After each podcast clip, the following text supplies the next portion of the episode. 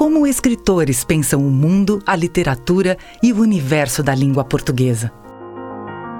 Em janeiro de 2021, tem início Cruzamentos Literários, o podcast que tenta responder a essa questão e entender o que aproxima e o que afasta as literaturas escritas em língua portuguesa de Angola, Brasil, Cabo Verde, Moçambique e Portugal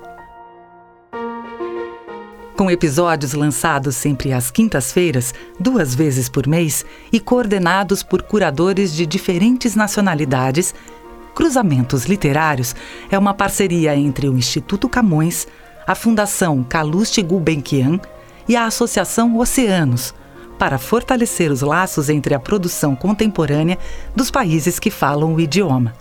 Acompanhe-nos por aqui. Até breve!